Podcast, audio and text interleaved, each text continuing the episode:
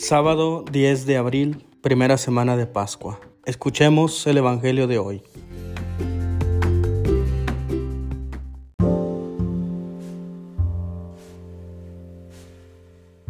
Del Santo Evangelio según San Marcos.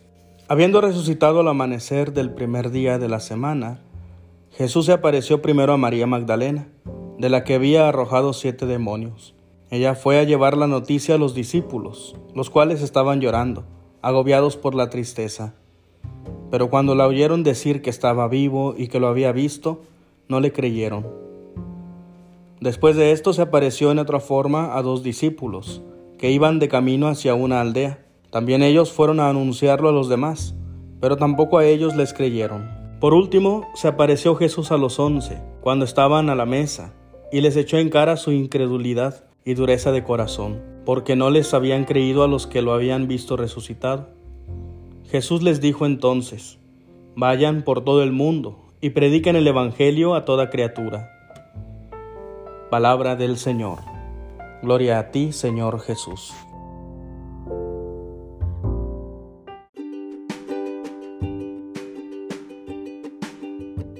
Escuchamos en el Evangelio un resumen de las apariciones de Jesús a sus discípulos Mientras otros evangelios nos presentan de una manera más detallada estos encuentros, San Marcos nos los presenta de una manera sintética. El propósito del evangelista es mostrarnos la incredulidad de los discípulos, ya que vemos cómo se encuentra primero con María Magdalena, quien va después a decírselo a los discípulos y estos no le creen.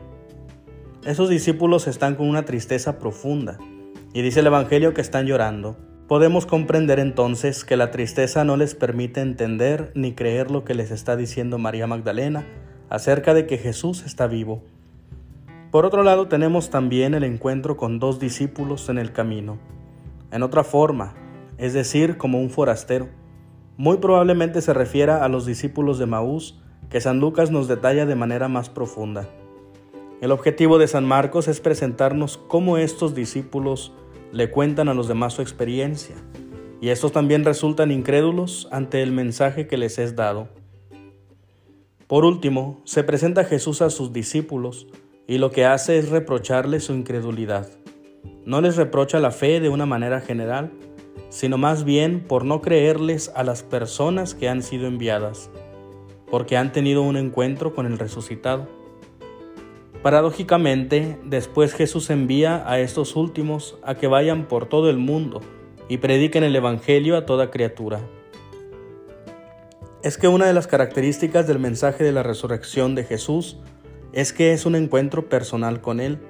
Y este encuentro personal con Jesús solamente se puede dar en la medida en que nosotros aceptamos nuestra fe imperfecta, es decir, aceptar que nuestra fe no está completa, que siempre se puede mejorar y por lo tanto debemos creer a través de la predicación de los demás y su experiencia.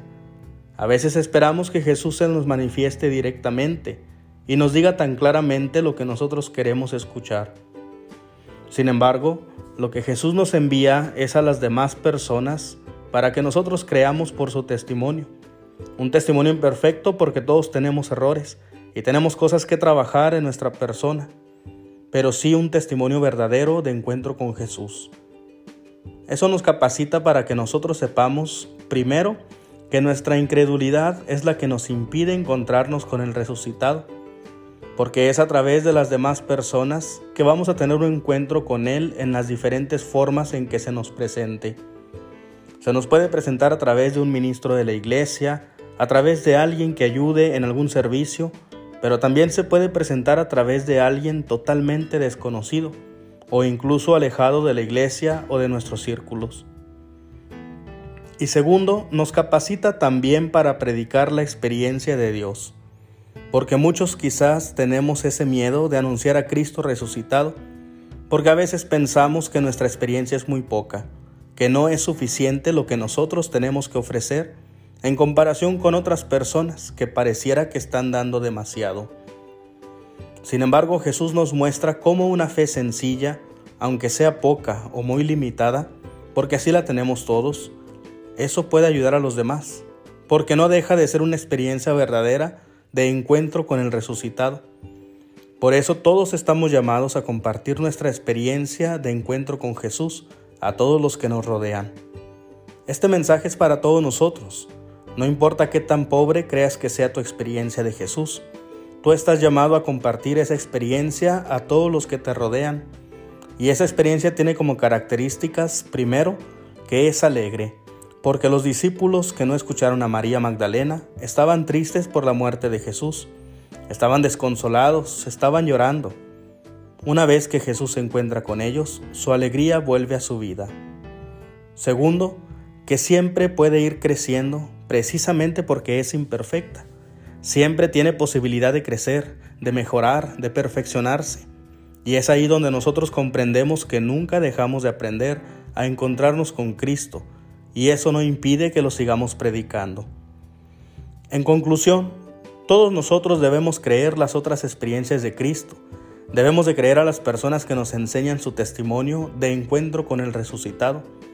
Porque al final de cuentas nuestra fe es una fe que se ha pasado de persona a persona. Nadie ha inventado el hilo negro aquí, sino que todos hemos aprendido a través de los demás, que nos han precedido también con su fe. Y mientras nosotros seguimos empapándonos de esta experiencia de fe y aumentando nuestro encuentro con el Señor resucitado, al mismo tiempo vamos mostrándole nuestra humilde experiencia de fe a los demás, no importando qué tan pequeña, qué tan pobre creamos que sea, siempre va a enriquecer a los nuevos discípulos de Jesús, para que así todos construyamos el reino de Dios aquí en la tierra.